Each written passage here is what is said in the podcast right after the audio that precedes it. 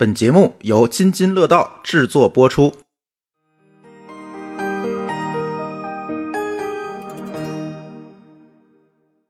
各位听友，大家好啊！这是你们期待已久的品质生活装修历险记的全屋智能专辑啊！你们是不是期待很久了？敲碗敲了好久了是吧？何止是敲碗，都让他敲锅了，你知道吗？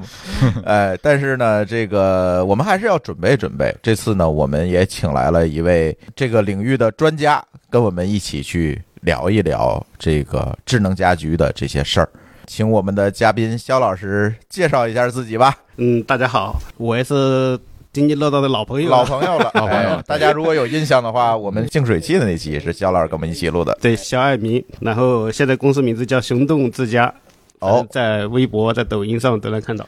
呃，升级做智能家居了。对，专门做全屋智能服务的一个平台。今天跟我一起录音的还有王大夫，嗯，王大夫来了。嗯，是说这个智能啊，这个乱七八糟能鼓捣的事儿，肯定少不了王大夫。哎，少不了你。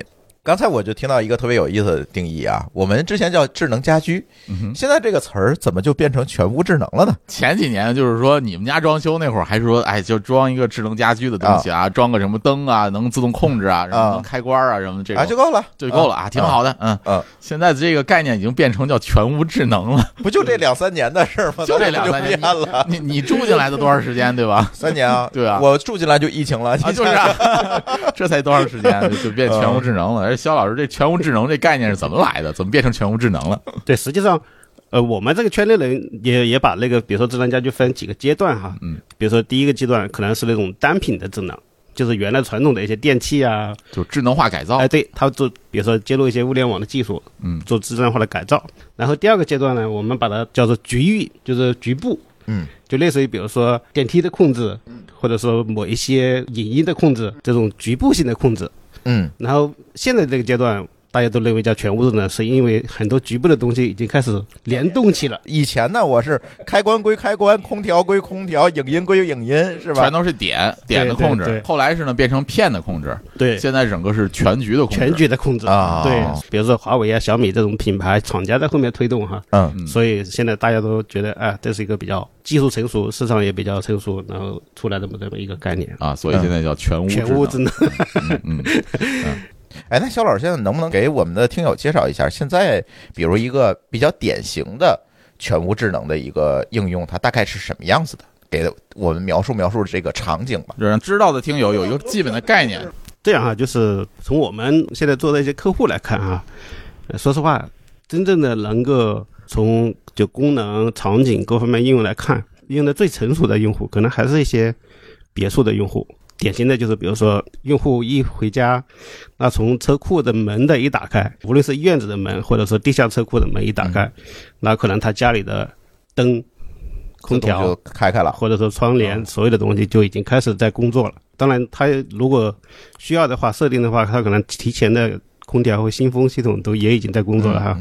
进入家门之后，那就不用说，所有的电器啊，各种都开始工作。在别墅的用户里面，可能还用的一个特别好的场景，或者特别多的一个场景，就是家庭影院的智能。它通过无论是语音还是 APP，或者说还是一个按键的操作，它可以把呃整个的从灯、声音，然后窗帘，就是我们叫光照，就是灯光照，然后声音，包括空气等等，都跟你比如说跟观影的需求全部联动起来。它等于是一个情景模式。呃对，它是一个情景模式。还有一些就是比如说你睡觉，那可能睡觉的一个模式。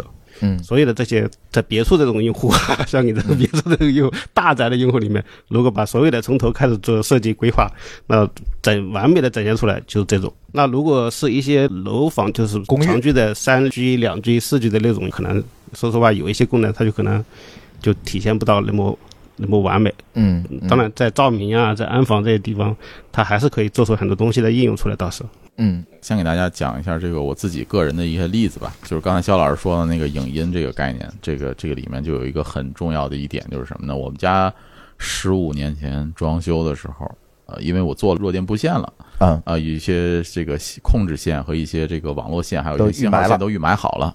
但是呢，就是我没有设计这个，就是当年也没有这个，十五年前也没有这个全屋智能这个概念。概念，对对对，然后这个我做的整个影音的环境呢是这个一台计算机接投影，然后投影那个幕，那个投影幕呢是升降的，嗯，是吊在顶上的，然后嗯升降幕包括这个功放音响是全部是接在一台电脑上的，用 HEPC 去播放这个高清视频。要看这个电影的时候呢，我就要干什么呢？首先把帘儿拉上。白天看投影 肯定是肯定太亮了呀，不行，我先把窗户那个帘儿先拉上。拉上之后呢，我先把这个电源都打开。这个打开呢，还有还有讲究，还不能一下全开了，哎，得一个一个开。嗯就是像尤其像音响这种东西，几个喇叭之间的那个，你要一下开呢，那电源冲击太大呢，会爆音，有可能会爆音。啊就是我要开这个音响电源，然后开这个电脑主机，然后呢，我要开投影仪，啊，再呢把那个投影幕降下来，然后呢，我要再把电脑开开，再把电脑开开，对，电脑开开以后，我再点开播放器再看，然后我还调一下五点一声道，啊，就把那个五点把那个功放的那五点一声道切成五点一声道模式，然后你再点开。这手里至少得五个遥控器。啊，然后才能点开。你说的还是好的，我能拿一个遥控器坐在那儿摁。啊我那个时候啊，就是不是拿遥控器摁的，我是一个一个去按那个那个设备去。知道吧？我还不是拿完全拿遥控器红外线遥控器去按的，嗯然后再点开这个视频，点开这视频呢，我还要切到五点一模式。嗯那个音频，因为它那个视频里面它有那个音轨，它有二两声道音轨，还有五点一声道音轨，我还手动再切一下五点一声道音轨，我才能真正看这个。这一套下来大概得花个二十分钟。就不想看电影了，感觉你对搞完了。对对。然后你要是说看一个比较喜欢的片子呢，我还得准备点爆米花是吧？准备点饮料、爆米花，这一套下来，这个这个还不够麻烦的了。所以说我老婆说，哎，咱看晚上没事儿看个电影吧。我说行，你先包爆米花去，我先弄这个。然后他去包爆米花，我去弄这个。弄完了以后都弄好了，哎我们坐我们俩坐那儿看个电影，就基本上是这么个过程，对吧？这个你可以看到这个操作已经很繁琐了。而现在呢，像肖老师他们整个做的这个方案，就是你要是做好了这种影音的智能化方案的话，那么就有一个 A P P 也好，或者一个 panel 就一个控制面板也好，按一个按钮，所有的这些操作全部能够自动完成。啊，呃，除了崩爆米花这事儿，对，当当然崩爆米花其实也可以自动完成，是吧？呃，爆米花的机器我还没看见有特别智能的，还没有智能的是吧？下一阶段游戏对对，嗯嗯嗯，你就可以看到十几年前想追求一下这个东西的话，还是成本其实还挺麻烦，主要是时间成本还挺麻烦的。嗯你看现在肖老师说介绍说这个只要按一个按钮全能完成，嗯，对吧嗯嗯，这就已经感觉到已经很先进了。你这个十几年前的说完了，我再说一下我这个三年前的东西啊，可能比你那个有点进步啊。一会儿肖老师可以给我们点评点评，现在是什么样的？嗯来讲三年前的东西，因为装修力剪辑其实讲主要是我们家装修的这个过程嘛。当时装修的时候，其实我们纠结了一下，确实小纠结了一下，就是这个智能开关我要不要去全屋都上？我们总感觉那个所谓的那些智能的灯，其实满足不了所有的光照的需求，因为买的灯比较好嘛，就是比如它的这个显色系数啊等等好一点的灯，其实你很难买着它自己带智能的，所以我就决定在开关上去做智能，而不是在灯上去做智能。嗯，但是我纠结这事儿，当时我们小纠结了一下，是不是所有的开关都要换成智能的？因为全换的话，你按照你那个屋的水平，这个成本也不低。其实后来啊，我们都换了，为什么？就是因为算了一下，就多了一两千块钱的成本那那也其实啊，其实也也行还行，还也还行啊。但是当时有一个最大的坑，就是当时我们买的都是小米的那个阿克的那个阿阿克的那个，对绿联的，当时没有三联的。所以我干了一个非常讨厌的事情，就是让我们家电工把所有的线都最多两联儿，不能三连儿，它没没有三连儿的开关，然后就导致有的墙上会一溜开关，对，这是 是一溜开关。呃，然后它连接，其实它当时那个产品是 Zigbee 连接，现在其实都是低功耗蓝牙了哈。对。然后呢，用 Zigbee 连接，因为它上下两层嘛，它中间能做中继。其实现在用起来感觉还好，但是偶尔会有灯关不上的情况。就是它就是通信终端，因为它两层楼嘛，它中间中继如果不好或者什么的，嗯所以这就导致我要设有补丁，补丁就是那个全屋关灯这种对稳定性要求，我不能关了灯，我走那灯一直开着，对吧？对这种稳定性要求比较高的，我就在系统里设置它关两次，啊，你知道吗？哎，它就能都能关笨办。法，但是是个，但是有效。但是给我带来的这个体验是什么呢？就先说这个智能开关这个事情呢，我其实一直建议大家，刚才肖老师说别墅是吧？但是我建议大家，你只要是两室以上，嗯，你最好还是搞全屋的这个智能开关，它确实很香。香就是在于你临出门的时候，你不用琢磨我这屋灯关了吗？你知道这些强迫症们吗？你知道吗？但问题有一个问题啊，嗯就是像你这种需求来讲，嗯可能就是对于咱们这种白天在家，只要在家就可能就会开着灯的这个人，即使是白天，但是对于老人可能就 就不行。我的老人更强迫症，嗯老人是在于说我睡前啊啊啊，要检查一天，要检查一遍，嗯对吧？嗯而且呢，你真的是现在就是有之前那个老的装修，还有那个双控那种开关，嗯嗯那东西特别烦，你知道吗？你很多时候就得摁两次才能把那个灯关了，对对对，然后它也只能是解决屋里这个灯的问题，外面的灯它可能还得走一圈儿去看看。嗯但是这个智能开关就很好的解决这个问题。这个可能啊，就是说有的听友可能还不理解为什么要做智能开关，或者说不要做这种什么双控。我给大家举个例子啊，场景啊场景，比如说你晚上睡觉，全屋的就是大灯都已经关了，一般睡觉前肯定大灯都关了，可能留一个小的夜灯，或者是留一个这个门灯，嗯门厅的一个小灯，嗯留一盏比较暗的灯，就为了方便你照能看见路，能走进卧室就可以了。嗯你卧室呢，可能也是这个要开一个灯，哎，小灯之类的。那么这个场景就是什么呢？你刷完牙、洗完脸、洗完澡都弄好了，你可能夏天还光着呢，嗯，你肯定不会开着大灯，对吧？嗯你可能光光着呢，你可能你得光着出去关那小灯去。对你还得出去。你从厕所走到你的这个卧室，可能有一段距离。当然，有的家庭是这个就是主卧旁边就有厕所啊，卫生间啊，就有的是这个卫生间不在那个主卧。对但那你要从厕所走到你的这个卧室有一段距离。嗯那这个距离呢，你是把门厅的这个灯关了走进去，还是走到卧室再用那种双控把它关了呢？哎，这就是一个很大的一个痛点。嗯你不可能说我要走到卧室，我因为黑呀、嗯对吧？我要走到卧室，那我我还再回头是关灯吗？这灯嗯这个这个逻辑就不对通。所以现在我们家那个改造就是基本上我做的智能开关呢，就是说我那门灯开着就开着无所谓，我到了床头我再摁一下就关了，吧？对对对在在 A P P 也好，或者说有一个那种双控的无线的开关也好，嗯摁一下就关了，嗯就这么解决。我现在是在床头放一个开关，啊摁那个开关就是把全屋灯全关了关掉就关完了。对嗯对就这么操，就都是这么操作的对，这个确实挺香的。说实话真的。非常就是说，如果你想做一个基础的智能家居的改造，我觉得就是这个。灯的照明上的这个控制，对。灯的管理。对，但是我这个这次装修，我觉得这个也有坑哈。窗帘其实是做了那个智能的了啊，就是智能窗帘，这个嗯。我觉得也挺香。对，对我就不用去拉窗帘了，嗯，嗯。然后也不用想着去拉窗帘？对 它自动的开关，这个事儿你还可以去设一些场景。但是这次呢，这个装修我觉得最败笔，但是我觉得我能改啊，就是我懒了，空调和新风没有连连起来。嗯，嗯哦，没有连，因为空调和新风这个系统当时是没有小米的这个生态链里的东西能把这个控制器接进来。呃我觉得你那会儿选的，因为现在当年的新风还有空调系统的这个，像中央空调或者新风系统嗯，它嗯本身就是一些传统大厂在做，而嗯不是一些互联网厂商在做。对所以当时是有这个问题智能上的这个这个考虑。对是的，是的，嗯但是后来好像他们打了补丁了，就是小米出了那个空调控制面板，可以兼容很多空调、新风，嗯，然后他他把那个面板换了就行了。但是我就懒得换了，现在反正因为空调我后来装了一个他们厂商自己的那个控制盒，他自己也有一个软件，反正就单独控制。嗯，嗯就这个我觉得是一个比较败笔的地方，就当时没有解决方案嘛。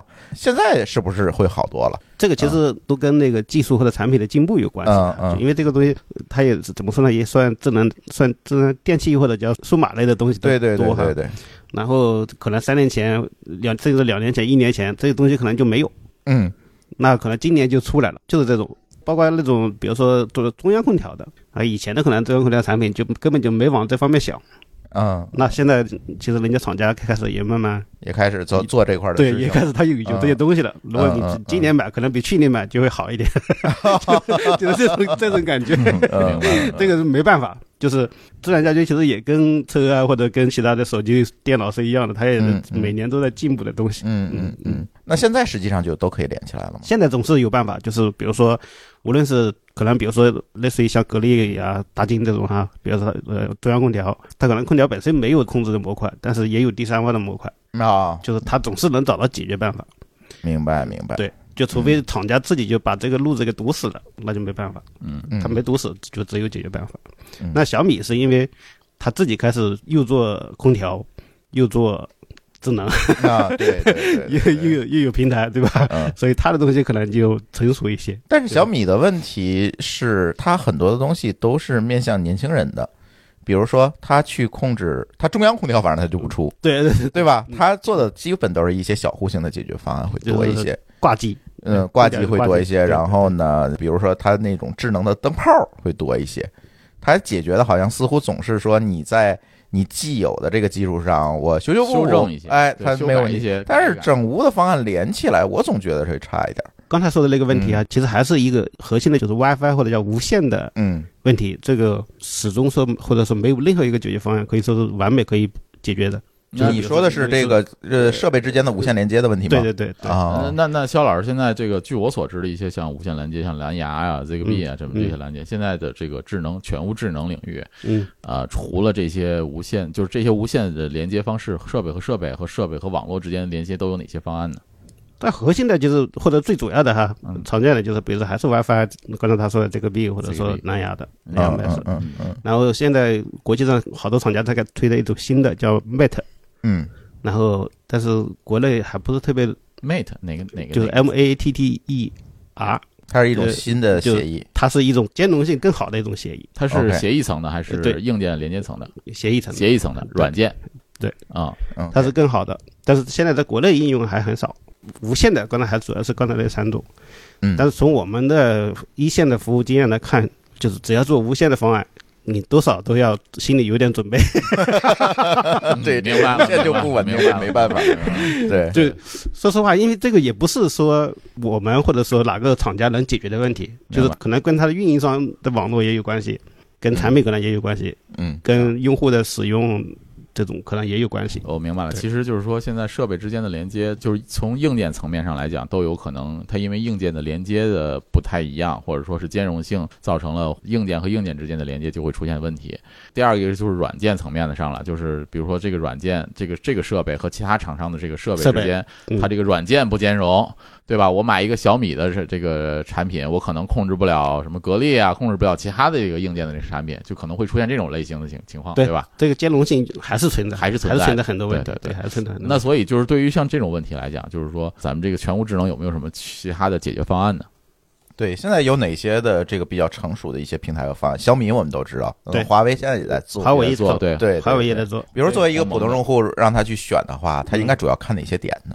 来选择这个平台？像我们哈，比如说，因为我们就是做一线服务的，嗯嗯嗯。比如说有个用户跟我说他家要装修，嗯，那需要装全屋的东西，哎，那我们第一步可能都会跟用户问的沟通的需求，实际上跟装修有点像，嗯可能就是比如说，哎，而且你大概还是要在装修阶段进场，对吧？呃对，就是比如，哎，有的大部分用户还是装修阶段，嗯但也有部分的用户是就类似于你们这种已经装完了已经装完了，嗯嗯，他可能就，但是我们可能第一步还是先了解用户的需求嘛，嗯那包括比如说户型，然后他家里现有的一些什么样的设备。那如果是呃装装修的设备，那就无所谓了。就是有的家里可能是这种升级的，比如说他家里现在有什么智能音箱或者有什么样的东西。那第三呢，就是他对功能的需求。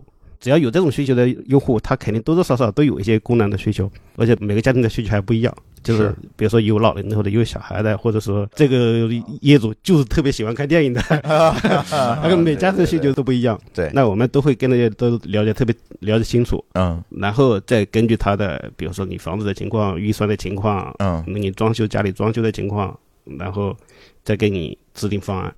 那比如说是选择有线的，还是选择无线的，还是用米家的，还是用华为的，还是用苹果的 HomeKit 的，嗯，或者说其他的什么解决方案，大概这样的一个过程。有没有一些能够帮助我们听友来判断他应该选择什么方案，或者怎么制定自己方案的一些方法论呢？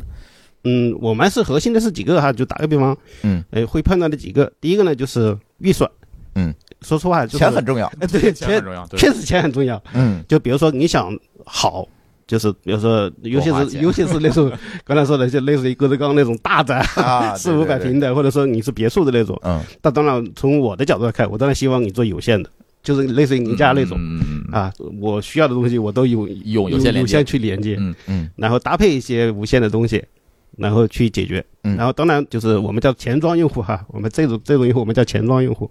那前装用户装修阶段、水电阶段，你们对对对，就要参与。前装用户一个好处就是我能尽可能的把你所有的设备都纳入这个系统，嗯，就类似于比如说中央空调、新风，包括地暖，对。嗯。就所有的这种我都可以前期规划的时候统一纳入进去。就是你根据你的功能的要求，我尽量给你提供完完美的方案。嗯。那如果你是后装的用户，就是以所谓的已经装修完入住的用户，那我就只能是根据你的预算情况，比如说根据你现有的对功能的要求、你的使用习惯。打个比方，我家里现在用的都是小爱同学小米的手机，小米的手机，啊，你用的你你家的系统那我就只能是给你推荐再推荐产品方案了。嗯，因为我不可能说，哎，你现在一一家都是米粉，然后我告告诉你说，你最好换成华为，那 估计概率也很小。对对对对，他们软件兼容也是还还存在一些壁垒。对呀、对，明白了，对明白了，明白了。嗯，就所以这个就是其实最优质的这个方案，其实还是说在这个装修阶段就已经能够了解用户的需求，同时也能够把这个需求转化为实际的选择性的产品的这个型号啊，包括这个具能具体到哪个型号了，然后让用户去选择。这样的话，就是在在这个阶段呢，我同时布线，同时这个做产品选型的时候，就已经很有具体的这个针对性了。就类似于比如说我们现在做的一些客户，比如说别墅或者说那种四合院的客户啊，前装客户就特别好的就是比如说他们家的中央空调，嗯，那我都知道什么品牌、什么型号，你就可以提前准备，对，能兼容什么样的系统，嗯嗯能智能控制达到什么样的程度，我都知道。如果你家里都是已经这些东西都是已经到位的了之嗯后，那我就后期再来想去升级或者改进去控制它，那肯定难度就嗯。就大了。明白，明白。难度大对，现在所谓这种有线的控制方式，还要单独给智能家居去布一套线吗？嗯。还是说就是网线？网线加上协议转换盒，对就是嗯。还有一些就是就原来我们叫四八五，不是。工业上基本是实际上是这样的，比如说像你们家那中央空调，它那个是用 M bus 总线协议，其实是一个四八五的变形，啊，OK，呃呃，做做这个 S M bus 的解码，然后再嗯。转转成 TCP 的这个服务，有一个是一个小盒，然后这个盒里面呢跑那个协议转换，然后你做成 TCP 就可以控制了。哦，其实就是就是原来的弱电系统的那一套。对，就是弱电 对这我刚才一下一下没想起来那个词儿。这这套弱电系统其实是从工业转换过来的，都是从工业工业设备。那也就是你可能还得同时帮助呃这个用户去布这个弱电的网络呀、没错。AP 啊等等这套是是这样系统，是这样这这等于都是一套的。对，比如说你像嗯安防这个系统，现在虽然那个小米智能家居里面它那个安防系统都是用呃 WiFi 去传输的，嗯但是在工业系统里面，他们都是用四八五，嗯嗯就是安防的那个红外传感器，全是用四八五连。第一个它是能够走控制信号，第二一个它有走能走电源信号，嗯对，这些在提前布线的时候都可以布上。嗯，是的啊这样的话我就能够就是保证设备不断电嘛。你现在的这种单点式的这种布置方案，它里面是要电池的，嗯，那这个电池就会有失效的问题。就在但是在工业领域里面，这是不存在的这个问题的，除非它坏了或者线断了，那不然的话这个都是没有问题的。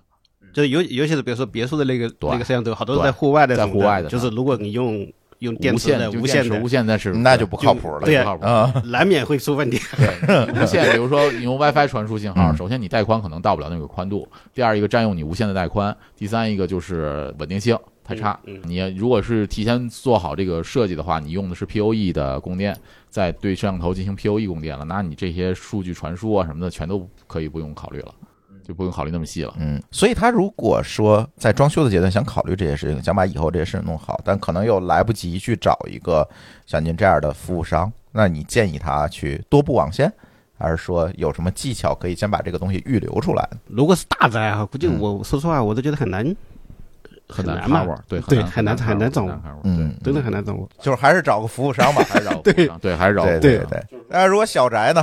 啊，两室、三室这种我为了给将来留一些扩展性，嗯，啊就是我现在不清楚我的需求是这样的，就是说，比如说两个人结婚，或者说一个人自己买套房，嗯，对他没有考虑过将来结婚生子的这些需求，那么嗯他现在的需求嗯，和将来的这个需求肯定是不一样的。啊，那肯那他这个怎么预留这些东西呢我这样的话，我又觉得，如果我单独为我现在的这个需求来弄这套东西，可能可能不划算，有点超前有啊点超前。但是呢，我要为将来这个设计，我又不知道怎么弄，哎那，我有什么一个提前的、提前的这个预留的一个些想法来来干这个事儿呢？如果是普通的楼房的话，说实话，其实核心的还是在灯嗯和网，网还是这两块。它这两块目前预留不预留，我个人觉得就不关系不大。对关系不大。但是你比如说你现在有，尤其是现在年轻人还喜欢做一些，比如说无主灯，嗯，但这个东西你不预留，它就没法弄了。嗯你要改的话，其实工作量照样是很大的。那那我说一下我我的体会吧。我觉得其实，比如说你现在并不知道你自己将来的需求是什么，那个嗯肖老师说那灯，那你是一个考虑的。那灯的话就是零火开关，一定要改成零火，哎，对，把开关改成灵火，对你别就一条别单火控制线，哎别单火开关，哎，对，那就废了。对，那就没法儿。就是将来的这个，就是从那个建筑住宅设计的角度上来讲，灵活也是新宅的一个设计标准。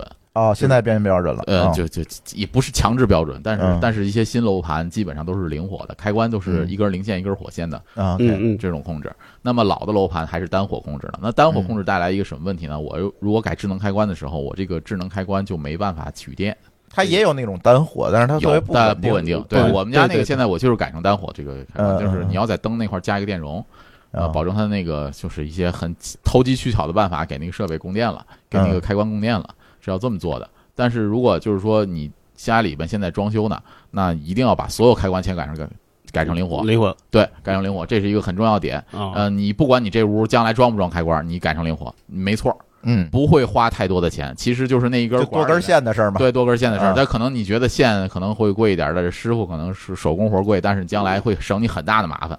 嗯嗯嗯嗯，就是这个。还有一第二个就是所有房间穿网线，嗯嗯，所有房间呃用不用穿上网线，至少两根儿吧，超五类线就可以。嗯，嗯，这是我的经别验。超五类，线超五类跟六类可能价格也差不多，六类线吧不是，不是是这样的。啊首先，第一个超五类的线，我为什么不没有推荐六类线就第一个六类线，你如果穿了六类线的话，那么你的六类线所有的周边设备的水晶头、模块全部要升级成六类。，OK，这个时候呢，如果你各自己操作会非常复杂，就像那个什么咱们那个哪儿的这个问题是，你自己打个线非常难，因为它啊线很粗，然后你要用专用的设备、专用的工具去打这个线。如果是超五类的话，很便宜的设备就能解决，只要你保证这根线的质量没有问题。那么将来二十年，我能保证你用二十年，因为我们家装修的时候我就用的是用的是超五类的线，嗯嗯，那我现在都十几年了，依然跑千兆是一点儿问题都没有，嗯跑二点五 G 网速也是一点儿问题都没有。嗯嗯，所以我觉得至少至少就是说，如果你觉得预算富裕，那我就是六类线是没有问题的。嗯就是说，如果你觉得也无所谓，那这个这个房间这个将来还不定怎么着呢。但是最起码你要预留一根超五类线，嗯，对，嗯即使是不走网络，那么将来走四八五或者其他的控制总线的这种这种控制也是有用的。嗯，嗯，还有一个扯两根网线，对对对对，两根网线，这个我觉得是将来就是一定要用的，包括厨房嗯，啊，包括厨房，厨房对，包括厨房卫生间对你。现在别小看厨房和卫生间这对俩地儿。第一个，卫生间对 WiFi 信号的需求要求非常高。对，就 我告诉你，在马桶上的时候，你要没有网可以刷，哎，这就难受了啊。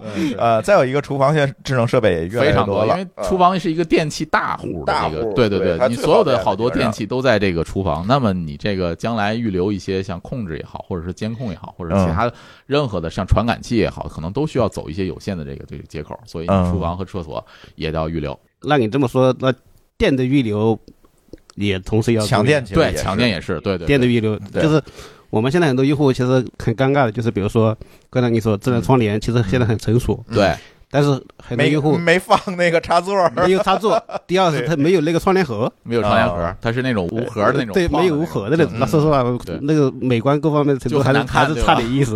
对对对，那其实你都得想好要预留。现在就是很多已经装修的用户在电的预留上比较缺的一点哈，一个是刚才说的窗帘盒、窗帘那个位置，第二呢，一个是阳台那个位置。哦，阳台，哦对对对阳台，阳台那个原来阳阳台大家可能都不会想到有什么电器，那现在嗯。比如说有一些晾衣机、晾衣架，就哎自，然的自然电电动的电动的晾衣架，对，还有一些灯的照明。照明，嗯。然后还有，我们最近还遇到有有的客户就是想加那个扫拖机器人，上下水的扫拖机器人，哎对，哦，这个东西，呃就是好多人都没有预留水路和电路。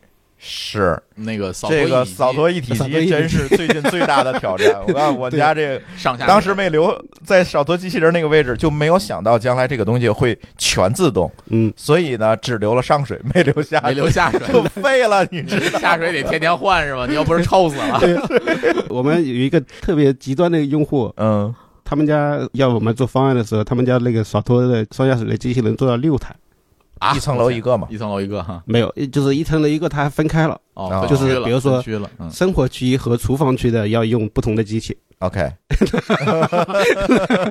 就是他可能个人的关注点不一样哈，啊明白就是所以最后他们家那个房子里面用了六台，啊，那就要六套上下水。六套上下水我天边，缘，哇塞！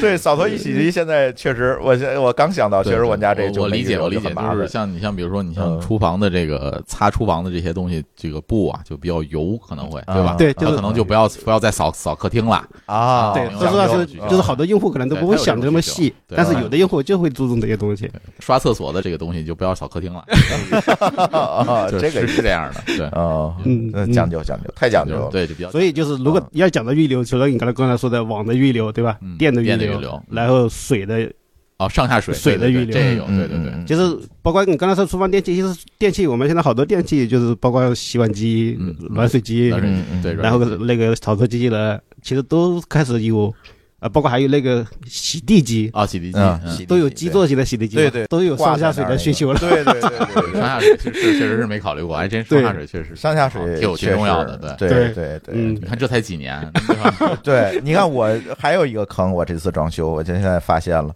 光纤的预留。啊，就是你要求高，对对对，光纤的预留确实是挺。当时呢，我预留的是什么呢？我就是在可能会大量用网的这儿，比如电视那个位置以及书桌的位置，嗯，埋了根光纤，埋了一根光纤嗯，你还发现不够了。当时埋的就是一个皮线光纤吧，单股的那种皮线光纤，单模的，发现不够了。现在我就建议大家，你要预留光纤，比如用网多的地方，书桌、电视墙这地儿都是需要大带宽的，对吧？需要大带宽，它要连 NAS 啊等等。你留一个六芯儿的多模多光纤光纤，嗯会比较好。反正就一根线，跟网线一样粗，嗯，你拉这个一根儿到你的这个设备的这个位置就够了。确实是，嗯，我现在就非常慌，你说光纤不够了。你这光纤你也没办法再去转分光了，是吧？就没办法，因为它呃单模单股的，反正你嗯一根芯儿，它你得用专门的设备，它不是那个啊两芯儿的，你你用 LC 口，你不就是直接怼到光模块上了吗？它就必须买专门一收一的，发就完了。对你就是专门买那个呃 ONU 的那种嗯啊，才才能。用，那那就很麻烦，因为它单股的你就是。它这个两个的光模块，它必须成对儿的去用，嗯因为一收一发，它那个频率不一样嘛，对，就特别麻烦，它就不是一个通用的东西。嗯现在你就用一个六芯儿，甚至说八芯儿，OF 三的嗯，OF 四也行嗯，OF 三、OF 四都行。你把它预留了，你如果愿意多花点预算，你提前把它溶解好了，放个法兰盒，嗯，对吧？你你将来直接接就完了。对，对你不愿意用你，你不愿意提前把这预算花了，你就先扔根光纤在哪儿？我觉得这个大家现在得考虑了，将来这个带宽真的越来越高了。是是是是是，就是你这么嗯一提醒，确实是，就是以前在十几年前我们装修的时候，也就考虑到最多千兆了，你现在都 现在外万网兆了，现在外网都两千兆了，是是是，现在就老高那天就特别慌，就是外网两千兆了，我内网怎么办？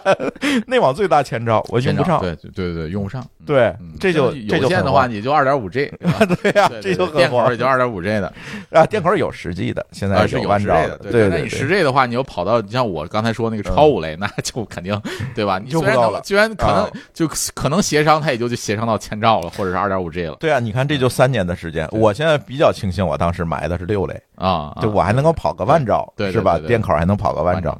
不然的话，你如果家里对网的这个需求高，真的是这样，会有这样一个问题。就是，所以说，就是用户听众可以这个根据这个你自己的需求来来考虑。觉得有的直至现在依然有很多用户，这个用无线就行了，用 WiFi 就行了，装个 AP 就行了。啊，你就哭吧。嗯对，将来你哭吧，就 反正是这个我身边听我节目的朋友啊，以后嗯将来你就觉得弄个 WiFi 就行了，你别找我啊，找我嗯我也不告诉你，对，现在的问题 我是，哭死我了。对，现在的问题是你再劝他也不听，直到他遇见坑，问你怎么解决。别找我了，我没，办法了，一瞪眼，你不预留线，这个事儿你就没法解决不了，决。我王大夫解决不了这事儿。对，巧妇难为无米之炊啊！你这不布线，你将当当时装修的时候让你布，让你布，让你布，你就不布，那你嗯。将来出了问题，你找我我也解决不了。布的时候，所有人都告诉，除非像肖老师这种专业去做智对能家居的，对对对对对，所有的电工都告诉你没必要。没必要。对对对对对，实际上在就企业包括一些大型的装修领域，弱电是一个专门的品类，是的就是是的它这个专门的弱电工，专门一个职能一个职能，对，去干这个事儿了，所以它不能跟电工相提并论，啊，完全不是一个技术层面。所以以后装修就是你除了电工，还得请一个弱电工程师去给你去做做规划。对，所以像肖老师这种企业来讲，就是嗯能够在涵盖这一项方面的这个这个技术上，呃能够做到这个为用户综合考虑了。就是以后装修，我除了什么泥工、瓦工、木木工、水电工、水工，啊对对对，水暖的，对吧？水电工，那啊咱还得多一个弱电电工，对，啊，这是。这就是肖老师他们现在提供的服务，对吧？没错。对，差不多我我们现在就是每次我们所有的服务的客户嗯。基本上就是呃三方嗯，客户、家装公司，嗯我们啊啊啊，就是这种 这种挺好的，这种嗯协作的是最常见的了。其实我觉得还有一点，我刚才没有说，就就是你现在在装修的时候，必须要考虑到你的弱电的这个机柜的问题，你放在哪儿？咱们刚才说的那些设备啊，嗯，然后网络的条件呀也好，它最终实际上是一个星星网络的。这个星星网络有一个节点，一定要有一个中心的节点，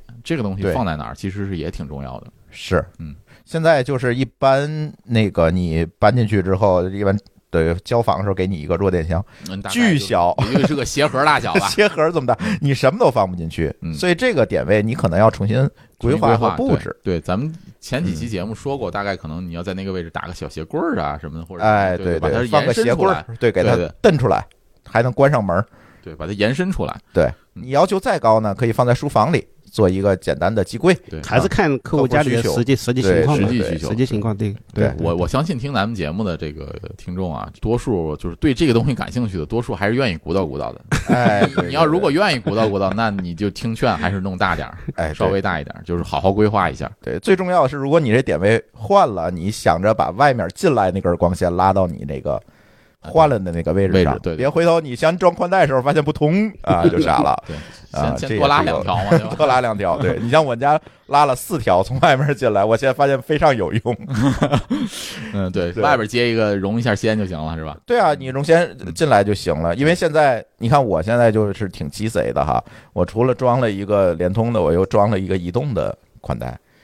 为什么装一个移动的宽带呢？移动的上行的速率高，我就比如说做做直播，我可能就从哦路由器里把这个上行带宽切过去了哎你。别说啊，现在好像真是这个运营商也挺鸡贼的，他考虑到用户的这个需求了，他把上行给你提高了，对他把上行提高了，然后那像移动那个前兆上行两百兆嗯，那还挺高啊，。那你就能干很多事儿其他运营商都是五十兆，啊。嗯对，五十最多五十，嗯，所以呢，你可能将来会有这种这个多运营商的这种需求，所以从外面进线，以前就是一根光纤嘛，现在可能是不够了。而且现在那个，比如家里有老人，他还是愿意看传统的有线电视，嗯因为电视还是进来它也不是通轴了，也是光纤了，光纤对，光纤也是光纤了。现在运营商都送 IPTV，那个都是有线电视的嘛，就是对通过对对它那个猫转出来的嘛。对对对对，啊猫转出来一根，网线，你机顶盒上插个那根网网线就行了。对对，都是这种。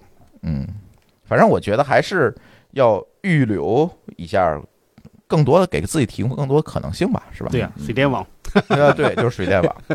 大家一定想着这 对，水电网这个就是还是从自身的这个需求考虑，可能你你将来考虑不到这么多，对吧？你一开始考虑的是可能你现在的这个需求，那可能你将来结了婚或者有了孩子以后，可能就会出现一些其他的变化。那这个变化，在这个有这个变化之前呢，你先把这些东西能够预留的先预留好了，那你将来的话也不至于啊费劲。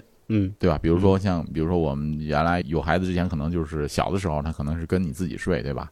那那个孩子稍微大点儿了，就上了小学，可能自己一个房间睡了。你自己房间睡，可能你又有时候一开始可能不太不太放心他自己睡，踹被子呀，啊，这个是不是滚下床了，对吧？这这种情况下，那你可能要就做装一个小监控，装摄像头，对吧？嗯看看他晚上的情况或者孩子这个在自己房间学习的时候，前两年上网课，对吧？上学习的时候，你是不是在认真学习啊？你要装个摄像头这种，那你这个这摄像头怎么承载呢？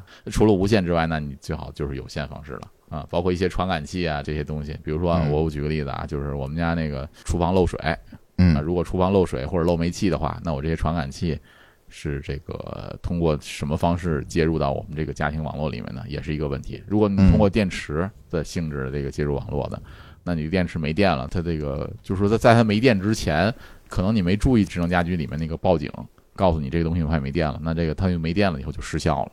那如果是一个有线的一个一根线呢，它就不存在这个没电的这个情况，对吧？嗯嗯嗯，对啊，就是这么个逻辑，之前就是我们，因为刚好我们还住进水，啊，那对对个那个对对对，漏水。就是你那个漏水，可能大家想到的可能都是比如说那种小传感器，嗯漏水的建那种传感器。嗯，那现在还有一种新的解决方案，就是在水表那个管子上直接加啊，一个在水路监控那个水路的流流量，对，直接加一个类似于就是前置流量计前置过滤器的那个位置，嗯再加一个漏水的，呃，就是防漏水的机器，它那个就是流量计嘛，它就直接插电了。嗯，哦，就是说你一旦漏水，家里没用，比如说夜里十二点呼那个玩意儿就跑咣咣咣跑，那你就可能是漏了，对吧？对然后他就该它就发出报警。对，它就会报警，嗯然后对 OK 也通过远程，甚至它可以哎，他怎么检测的？如果我洗澡呢？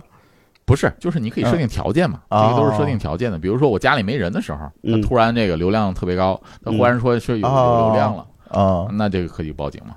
那还是不是还可以自动关阀之类的？它能关，它能关，啊？那个电磁阀是可以通过电磁电磁，因为它本身就是装在那个管路上的，啊，装在管路上的一个掉了啊，对那那还哦那还不错的。装在管路上的。对对对，嗯这个还这个挺高级的。你像这种都是这个技术发展以后，其实这个东西都是工业控制领域里面的东西然后你用了，就像电这种电磁阀，这个工业开关这都太简单了，这个做这个东西。但是前几年都没有这个产品，对，前几年没有这个产品，就是现在又开始出来这个这个东西了。没错没错。哎呀，说的我们家水也得改了。对，包括现在的那个什么，就是那个地暖，嗯也是这个通过这种电磁阀去控制的。嗯啊，就是你有你要调节各个室呃室内，比如说你现在分区调节分区条件温度对，嗯啊，我阳面那点儿我可以不用那么高的温度，先热对吧？白天的时候先热，但我阴面的时候需要需要更暖和一点，那我通过嗯调节电磁阀的那个开关比，呃，占空比的这开关比来调节室内的这个温度。，OK，对，你比如说老人他就希望暖和一点儿，冬天嗯他就希望暖和一点儿，那我给开大点儿。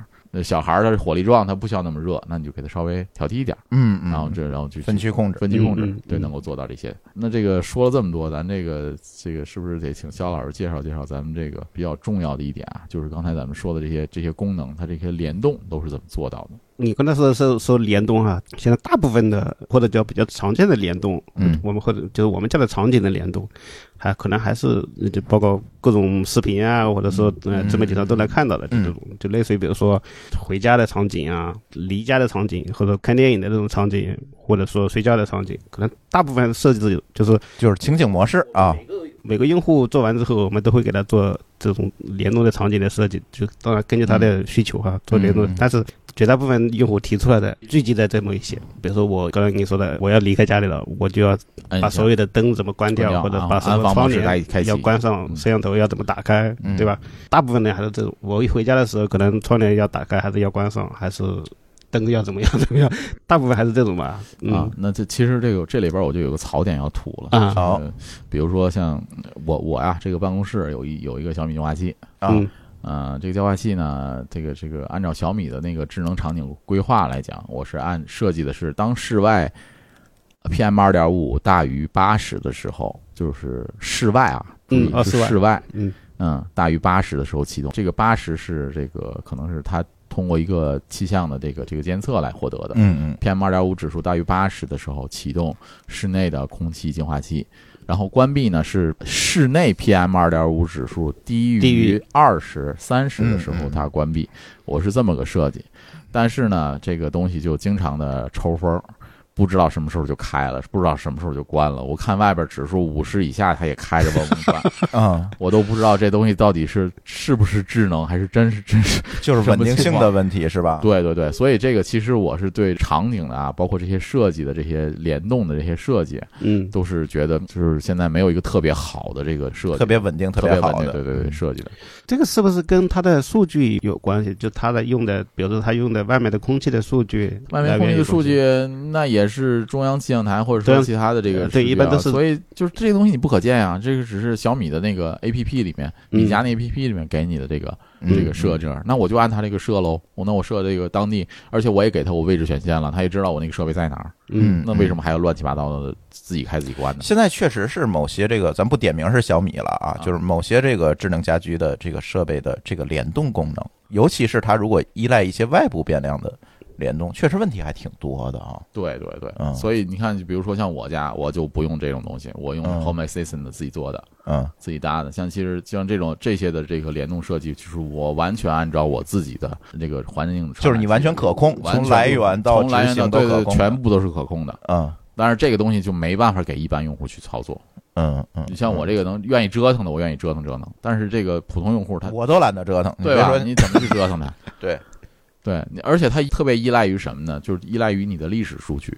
嗯就比如说我在这一个阶段，在这个就是几年的数据积累下来之后，我发现我这一年回顾过去一年或者几年之内的这个数据里面，发现我在夏天的时候室内温度不会高于一个值，那我就可以嗯把这个将来的这个空调的这个联动的这个温度可以调高一点。嗯嗯嗯，对吧？它依赖于我历史数据，而不是傻傻的就设计成一个这个高于多少楼就给我开，嗯，然后低于多少楼就给我关，嗯它不是这样的，对吧？就可以这样做。从我们这种从业人员的角度来看，就是用户或者说市场还是需要给他有一个进化的过程吧。嗯我始终是这么认为的。我们去看网上所有的人评价，就是好多包括小米的用户，包括华为的用户，或者是其他品牌的用户，其实吐槽的都很多，智障家居，智障家居，各种说法都有哈，吐吐槽的都很多。但是这个东西它就是在一个发展过程中必须要有、必须经历的东西。前些日子好像某家这个智能家居的这个平台挂了，然后所有的这个设备都控制不了了，啊，对 啊，对，是挂过一次，就前些子。对对对，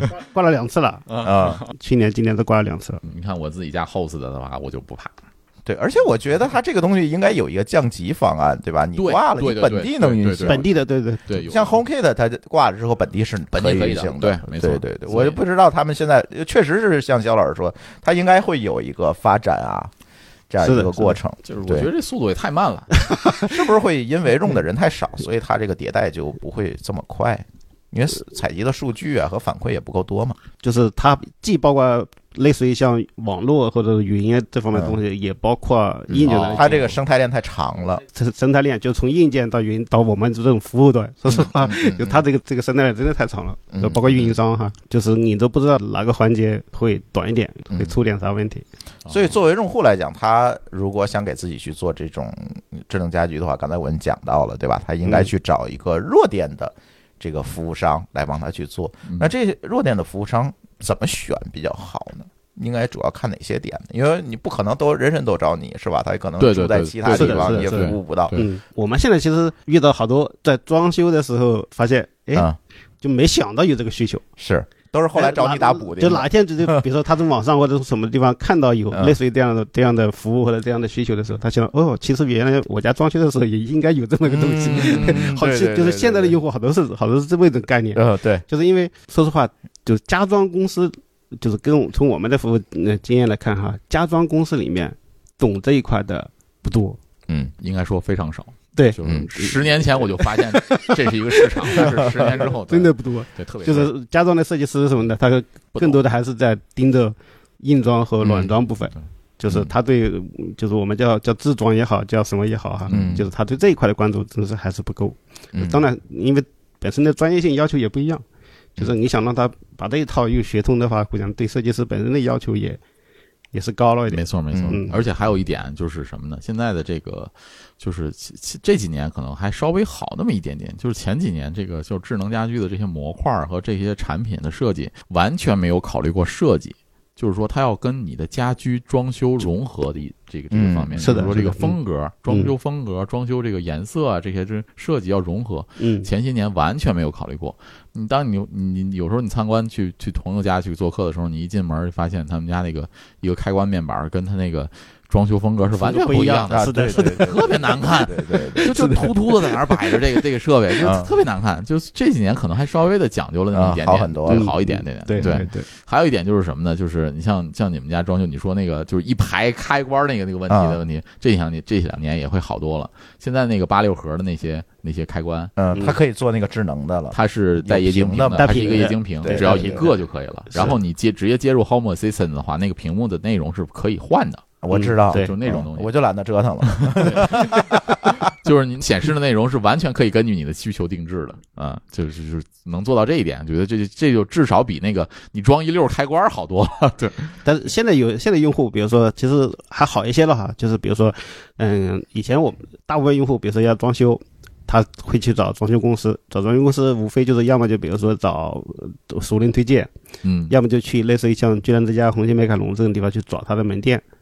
那现在很多用户其实去去到这种卖场里面，他也能看到好多类似于像绿米啊，或者像啊，对他们好像也有一个或展者叫华展厅为这样的一些展厅啊展示，啊就是这也是用户去接触或者体验这个这个全屋智能的一个渠道吧，也算是一个渠道。嗯，那另外一种渠道就是直接找到类似于像我们这种服务商。那另外现在还有一个推的比较多的就是运营商也在做，嗯嗯。啊，啊，对对对，联联通智家对，联 通之 家，然后包括和对对那个移动的和之家，啊，专业打补丁，拿隐形光纤给你扯一批。哎这个这个，哎，这个不够专业，这个就不吐槽了。但是他也没办法你想很多的那个场景下，对，你说走线难看，嗯，不走线吧，就像王大夫说的，你全用无线，他们搞不定，真搞不定搞，不定，嗯对吧？那怎么办呢？哎，隐形光纤它就是一个这个东西可以解决网络问题，但是它不防猫。别问我是怎么知道的，一爪子上去就完蛋。但是它能解决问题，对吧？在一定程度上得能解决问题，也是运营商也是在做这事儿。从我的角度来看，比如说你确实要享受比较好的、完美的解决方案的话，嗯对，第一呢，我知道类似于北京有个别的家装大规模比较大的家装公司，哈，它有专门的智能的板块，啊团队感，智能的团队和智能的板块。嗯，如果你能找到这个是 OK 的。第二呢，就是你在智能在家装公司之外再找一个嗯靠谱的服务商。服，务商，嗯。当然这个服务商就也有类似于我们这种平台型的，嗯。也有像刚才说的绿米啊，或者说华为这种，就是嗯这种专门做这一套的，哦，对，那他们好像有这个他们可以跟家装的去对接对嗯去对接去协调，嗯然后给你提供解决方案，方，嗯然后根据你的装修的进度一步一步来推。嗯啊，这是刚才你们也说了哈，类似于像运营商这种，就就是可能确实还是短一点。对打补兵的这是。它能解决其实是网络信号问题，它解决不了别的问题。那说到这个选择上来讲，我我给大家这个简单的普及一下这个基础的家居智能家居的基础知识吧。嗯，就是你选怎么选择你需要的这个产品。啊首先第一个啊，就是我认为啊，就是从我的经验上来讲，我认为你首先选择产品的时候，一定要考虑你装修的时候的这个需要控制的产品，需要控制就是需要智能化的东西。啊，就哪些东西要智能化嗯啊？就是首先你要考虑，就是说我在装修阶段一定要弄好的这个智能化，比如说像你刚才说的那个灯，还有一些传感器，嗯，就是比如说像水传感器或者烟雾报警，嗯，或者是这个其他的这个什么二氧化碳啊，或者是这个这些传感器，嗯嗯嗯。那你这个要考虑的这个的话，那这类的产品会有很多种选择，对吧？这个家里会有这个产品，那个家里有那个产品，你要选择的时候，你一定要注意这个硬件的，就是这个硬件产品它用的这个无线技术协议，嗯。是不是跟你将来的这个其他打补丁或者说在部署的时候要能够兼容。嗯嗯嗯能够兼容这个技术。那现在来讲，就是从物理连接层面上的，就是刚才说的 WiFi、Zigbee、蓝牙 Mesh，还有那个谁，刚才肖老师说是一个 Matter 的一个方案，那个 Matter 是属于这个应用层的，是吧？那么我认为啊，它底层不管是它用哪种物理连接方式，它底层都是用 MQTT 去发消息的，就是这个是从应用层上 TCP 的那个 MQTT 发的消息。然后当然最近还有一个新的协议叫 E EQMX。嗯那个底层是兼容 MQTT 的协议的这个方案的这个这个应用层上的这个发消息，同时它好像支持的网络比较强大，然后会解决一些 MQTT 的痛点。那么你在这个选择的时候，可能普通用户关注不到这一块儿，那么你就从什么呢？从硬件的连接方式来考虑就行了。我觉得啊，就像你说的那个 Zigbee，、嗯，还是一个可以选择的一个点。我也觉得是。是吧？对它的唯一的痛点就是因为它这个设备和之设备之间的这个连接可能稳定性没有那么强。嗯然后就是据据我看到的一个例子啊，就是，呃，像小米的那种 Zigbee 的那个设备，它的连接性不强，主要是因为它网关的容量不够。啊，如果你觉得你们家里只有超过二十个 Zigbee 的设备的话，那嗯你至少要布两个网关，啊，我们家都五十多个那一个网关肯定是不行的，啊，就是你至少要有两个 Zigbee 的网关，才能够承载它这个整个这个消息的收发。OK，啊，那其实它底层都是 MQTT 的，但是我嗯不知道为什么 MQTT 本身能承载几万级的这个这个 Zigbee，这个小米这个没有承载那么长那么嗯多节点的问题，这个就不知道了。然后其次呢，我觉得可能 WiFi 也是一个选择。嗯在我看来，但是 WiFi 你就得是长电设备嗯，比如说像开关插线板上的那种啊啊啊那这种开关，这种类型的开关，你就需要一个长电。那我这样的话，我那个灵火都有，那这个这个设备接进来就可以了。嗯，那我就把我们家的好多开关都改成 WiFi 的这种开关了。那这样的话，我就躺床上的时候突然想起来，哎，好像我哪个书房那个灯的那个开关插座没关，那上面可能电脑还开着或者怎么样，那我就关一下就完了。嗯嗯，那这种情况下就能解决一些这方面的痛点。那么，如果你愿意再愿意往进一步考虑的话，你这个硬件层这些东西都选择完了，再进一步愿意折腾的话，你要考虑的什么呢？这个东西我能不能脱离设备商的平台，比如说像小米啊、华为的智能家居平台嗯嗯来运行的话，那我就可以考虑自己折腾的 Home Assistant 的这种东西，或 Domicast 你动手能力强的话，动手能力强的啊，对你家里我都布上这些线了，我这个哎。产品都选了，我自己家又有 NAS 了，然后所有的设备都能连在一起了，那我就考虑，哎，我是不是能够离线控制这个设备啊那么就可以选择一个随便一个 Linux 的这个小盒子，就能够把这个 Home Assistant 装起来，然后就能够把你甚至把把各家平台的小米也好、华为也好、苹果也好的产品全部能够接入到 Home 嗯 Assistant 上。那我就可以在家里面完全够自己自主的控制这个产品。当然，Home Assistant 也能够在外面控制，这是另一个问题啊，嗯嗯，就是这个长连接的问题。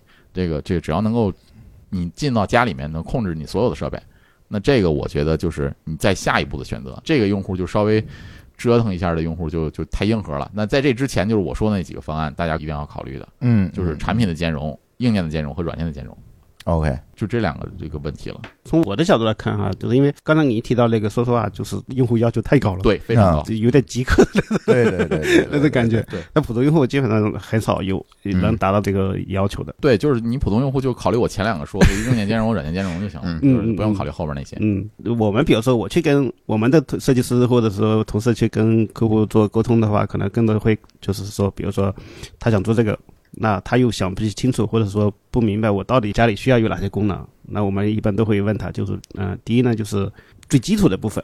照明啊，或者说类似于刚才说的窗帘、照明，或者说安防这种相对来说比较基础，然后技术上也比较成熟的东西，那可能会是标准的一个部分。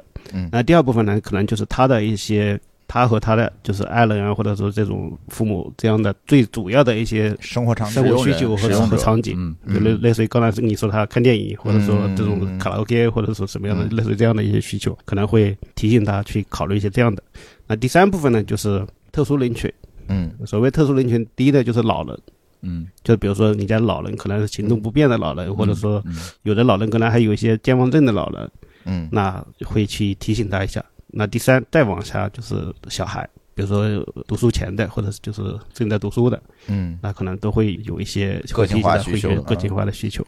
基于这些，然后就相当于是让用户去做一些做一些选择或者做一些考虑。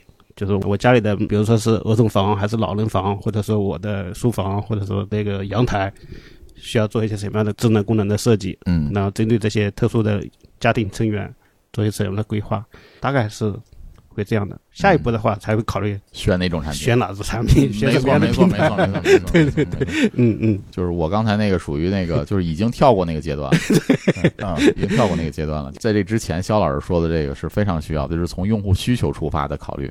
这个是就是先要考虑需求，再要考虑产品。是的，嗯是的，嗯，你从那个真正的实际需求出发的选择，可能会跟我说的那个选择是可能会截然不同。肖老师做了这么长时间这个智能家居了，你觉得现在看了这么多项目，看了这么多需求，你觉得，嗯、以前叫智能家居，现在叫全屋全屋智能那未来呢？将来会有怎么样的一个趋势呢？第一呢，就是我们会跟很多人说哈，就是嗯智能肯定都会成为一个标配。现在可能好多人会觉得，哎，我们家的房子比较小，或者说嗯我们家、感觉用不上，对感觉用不上，但实际上大部分用户或者说嗯。很多用户实际上也开始也认识到，就是好多东西是标配，只不过是是。你家里的需要的东西是多还是少，嗯。或者说功能是多还是少而已。第二个部分呢，就是产品，从产品技术的角度来看，它肯定也是逐步的去进步或者叫去完善迭代迭代完善。就刚才我们提到的好多哈，就是类似于像什么洗地机啊、扫地机器人这种，对对那放在五年前，你能想到没想到会有这个东西吗？对吧？对你压根你都想不到，哎，有会有这些东西出来，然后会替代我原来的好多人工要干的活，就是需要劳动力去干的活。那以后慢慢都可能都会出现。那嗯，包括现在那个那个马斯克现在在做的那种机器人，包括三星在做的对对机器人，对对就是第一是老机器狗，第二是那种就是干活的机器人。对，人形机器人，对，上就是次发布三星现在好多做嗯了，三星也在做，就是韩国的三星也在做那种可以干家务活的机器人。那个，嗯嗯，那说实话，你现在看它的呃功能或者视频，就是介绍来看，可能好多东西都也不太成熟。嗯就是干活，虽然有的基础的活他能干，嗯就是端个碗、拿个盆子啥的嗯也能干，扫个地也能干，但是就是磨磨唧唧的。但是也许五年、十年之后，你能想到他会成什么样？是，其实也说不准。那智能家居其实也是一样，就是现在我们刚才聊的哈，其实会有好多的问题，就是断网的问题也好，或者说有一些我不需要他干活的时候，他又出来了，嗯或者说有什么样的一个那你现在的其实很多东西都是我们要他干嘛，他去干嘛。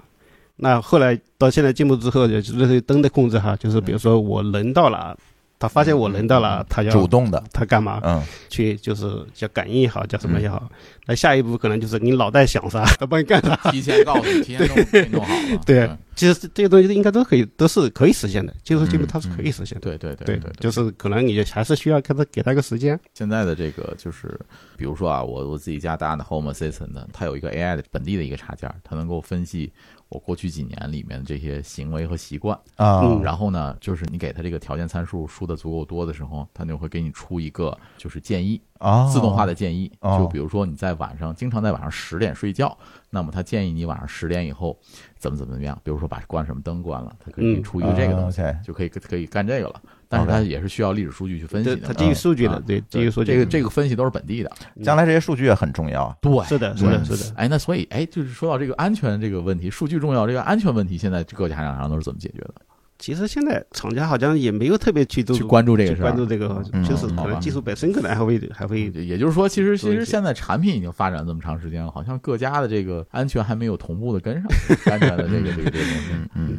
其实产品都还有还有一些还有进步还有进步的空间，还有好或者是还有好多需要干的事情，包括类似于比如说我们刚才刚才讲的老老人哈，哦就是以前有好多用户家里可能有一个老人，然后可能比如说男女主人出去上班了，和家里就一个老人或者两个老人在做，嗯，但他又行动不便，那我怎么去监？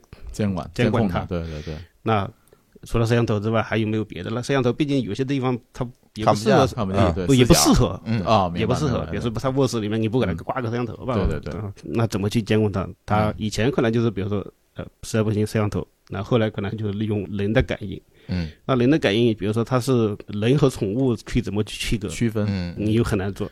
人在正常的走和人摔倒了又是两个概念。这些就是我刚才说，就是产品的技术本身技术还有都可以很有还有很多还有很还有优多空间。化的空间。嗯，就现在能做到，比如说那老人一摔倒了，我已经开始能能监控了。苹果的手表就可以做到。对，嗯嗯那天我还看群里面那个谁沙哥，他说他老人摔了一跤，然后那个苹果手表就报警了报警了，然后是的，是的，发出这个信息 ISOS 的这个呼叫信号，同时也发一条短信嗯出去了，对吧？嗯嗯嗯，这种情况，现在将来这个，就比如说这个老人身上，就是其实我我有一个点，就是一一个很大的疑问，就是什么呢？就是对于人来说，它不是一个数字空间的一个标点，或者说一个节点。那么，如何把这个人数字化，其实也是一个问题。就是我作为一个人，我可以使用各种传感器来让它在虚拟空间有一个物理空间上的映射，你那不就是五五零 W 吗？就是这种，对吧？你你现在来讲，好像还没有一个特别好的一个东西。就是以前我觉得小米手环其实应该是一个，就是像智能设备随身穿戴的智能设备，应该是一个点，采采集到你的一些信息是吧？然后传到这个虚拟空间里面。但是现在后来又想，这个东西它也不是就是说永久存在的，毕竟这东西还要充电。哎，就比如说嗯苹果手表，你肯定得一天充个电，也是个问题哈。对吧？就是没有一个特别好的一个东西去接入这个东西。当然，除了就是说我们咱们说的这个安全问题，把这个心率啊什么的东西都传上去，好像你自己心里觉得也不太安全。那剩下的一个点就是这个电嗯 不能实时的让这个人一直连接上，这也是个问题。嗯所以这个好像这个技术还得再再迭代迭代吧。这个还有很长的路。哎，我们现在接触的好多客户，其实好多需求我们也解决不了。那嗯，这当然就是我们现在在市场上嗯。去找不到找不到能解决的方案找不到解决方案。就是打个比方，我们之前遇到个客户说，他们家就是要用华为的系统，当时他提出一个需求，就关于他孩子的房间的灯光的需求。然后他说他孩子经常起夜，起夜的话，但是呢，他说呃要保护他孩子的视力。嗯。因为比如说你，他需要达到就是孩子一起床，床底要有灯带，嗯。他的灯带床底要就那个灯带要在床床沿床底，嗯嗯，我知道，相当于人一起来灯带亮嗯，但是亮又要柔和的亮，达到什么样的色温？啊，因为他说呃人从睡眠中一起来之后，你这个眼睛不能接受太亮的东西或者什么样的，就嗯他会考虑到考虑到特别特别特别特别细。啊，然后他说，哎，等我孩子出门之后，比如说从卧室到卫生间可能有十米，对吧？嗯。他希望就是哎，比如说两米之后嗯。某个灯亮亮，啊。然后达到什么样的设备，再走几米出去，啊，然后又达到一个什么样的色位。咱吃点六味地黄，少起点叶，这不就完了吗？说实话，到最后这个客户，我们好好多功能都没有不太好，都没有这个实现确实不太好，都没有实现。做不到这么细的力度，对，其实这个需求能实现，也就是达不到他这个要求。是 是是，这有点难，确实有点难。这个需求有点稍微有点过，我们也不能去想到，就是他的孩子会是什么，或者说这个父亲对孩子到底会有什么样的一些一些具体情况哈。对对对。但人家就是提出这个要求了人家有要求，但我们说实话，像这种颗粒度的这种需求啊，我个人认为，只能说是一个就是有点稍微要求有点高的需求，但不能他说是一个伪需求，确实是有对，这样的，它有啊，确实有啊它有这种存在啊，嗯比如说这个人，我就是夜视就有问题，对啊，那我晚上这个灯光对我的眼就是有刺激的，那我就不能要求这个灯光太强，嗯，嗯，对吧？这嗯。这是很有可能的，嗯，是。就是有这个需求的。那就就我觉得这个就是看来各个厂家还是有一些就是专门针对性的这个开发，还是要再想想的。对啊，就就跟我们刚才说，第一次听我们那个设计师说，哎，我们有用户要六个扫地机器人的时候也是一样的。那以我们目前自己或者我们身边的那个案例来看，谁会考虑到这么细致，对吧？对对对，不不不，这有的人确实是，确实确实有要求。就我说的嘛，厨房的、厕所的、客厅的，然后卧室的，所有的这个同样一块擦桌子布这几块的东西都不能混用。嗯，对，讲究那就对就是保洁那个对保洁人员的需求。对对对也差不多了，差不多是吧？嗯然后呢，最后呢，大家肯定会有一些问题。嗯，那如果有问题想咨询肖老师的话呢，可以这样，就加我们的微信群吧。我把肖老师回头也拉到我们的微信群里面。然后呢，你加小助手微信 d a o 幺六零三零幺之后呢，你就告诉小助手你要加这个肖老师的全屋智能群。然后我们会专门给肖老师拉一个群，大家可以在群里咨询。啊、如果你想直接联系肖老师的公司呢，我也会把肖老师公司的这个网址和联系方式呢放在我们节目的节目简介里面，然后大家也可以直接联系，这算是给肖老师做个广告。今天非常辛苦啊，肖老师从北京开车过来，跑到天津跟我们来录音。对 对对，给我们提供了好多比较前沿的东西。你看，我这三年又过时了，你看闹心。我告诉你，我录完就开始闹心了。还得继续花钱啊。对，你，看要不要考虑一下重新装修的问题？呃，真的，我们家也可能考虑重新装修，这些东西可能还得要重新，真是哎，你们家确实要重新装修。对对对，嗯十多年了，这个嗯有些东西老化要改了。对。不过最近我们好多主播都要重新装修了，啊我老高啊 老高啊，对吧？都要重新装修，这我觉得可以搞一搞这个事情了。嗯嗯，对，就好好规划一下，好好规划一下如果你嗯对这个自己的生活品质是有一定的要求的，嗯咱别说就是过于超前的这些需求啊，嗯我觉得其实，在现阶段，如果你真是装修的话，那真的是，我觉得全屋智能这个考虑真的是一个得考虑进去，考虑进去了嗯，觉是的就觉得就是能够对你的生活有很带来很大帮助。很大改对善的，对对对，提高品质生活嘛，提高这个生活品质。没错没错对没错，跟你们的主题特别像，对，对对没错，特别接近，对特别品质生活这就是品质生活。对，上次我们谈全屋净水的是，对其实净水也是个品质生活的东西，对？是的，没错没没错没没错它不一定非得有，但是对有就会提高品质。对，像这个就是那节目最后大家这个给大家就是说，如果想装修，同时咨询完肖老师就觉得自己不知道考没考虑到的一个地方，考没考虑到的点，就是给大家几个提示吧，就是啊 tips，、然后你自己做全屋智能的时候要考虑的这些点。首先第一个是传感器，环境传感器、温度传感器、温湿度传感器、灰尘传感器。然后门窗传感器、雨水传感器这些东西可能要考虑的，漏水传感器，嗯然后燃气燃气、二氧化碳浓度传感器，然后这些传感器这个要考虑的。第二一个就是能耗的考虑，插座上的各种能耗的这个点嗯，统计统计，对这个可能有的数据控可能要要要有统计，然后包括你的强电箱的那个这个智能化改造嗯啊，这些这些设设备都能改到啊。第三一个就是电器的这个智能化。什么电器需要智能化？什么电器需要智能化，什么电器不需要智能化？比如说你微波炉是不是需要智能化？嗯啊，电饭煲是不是需要智能化？当然这是这不一定啊，这个哎这个对对对对对对，就就我就这么一说，然后这个洗衣机是不是需要智能化？嗯冰箱、空调啊，这些这些智能化的一些电视嗯啊，嗯，包括你这个灯这些东西是不是需要智能化？你自己要考虑清楚。然后还有一个就是这个安防，安防安防对，安防里面门那门铃、指纹锁，锁然后监控，然后这个红外线传感器，就是门窗的红外线，这个入侵检测报警这些东西，嗯这种东西啊，自己要是不是要考虑啊这些东西啊，还有是哪些呢？没了吧？差不多了。差不多，差不多基本上就这些。对啊，还有剩下就是可能就是一些控制了啊，嗯，比如说水路的控制，然后呃燃气现在也可以自动关阀对对对对，燃气的控制，然后还有什么暖气的控制，嗯对水暖这些的控制，这些电磁阀什么的控制，你是不是要考虑要改造？嗯，这就基本上就可能就这些吧。还有嗯有的没想到的，或者想到没想到的，大家群里问吧群里问吧。嗯嗯，其实总结到最后就是开发商或者经常提的那个什么五横六横，啊，恒温对恒湿恒对对对对对对，就是对我看的好像有家设计的恒温恒湿，就是能够在这个屋里面一年四季这个温度一样，温度一样，湿度一样，嗯湿度对对对这人也受不了，我总感觉。就你总不能老在这个房间里待着？你总得出门是吧？对呀，嗯，总之就是这些东西，就是相对来讲，就是能够提升一些品质的这个东西，大家可以考虑考虑。有的东西我可能觉得，比如说微波炉没必要智能化，那你考虑它干嘛？对呀，电饭煲没必要智能化，你考虑它干嘛？嗯对，就是这就是这么个意思。嗯，嗯电饭煲需要一个远程控制，啊，对对对，小米那电饭煲就有远程控制，对对对，啊，对。它我觉得它有远程控制就够了，啊，对，远程我能开开，对，嗯。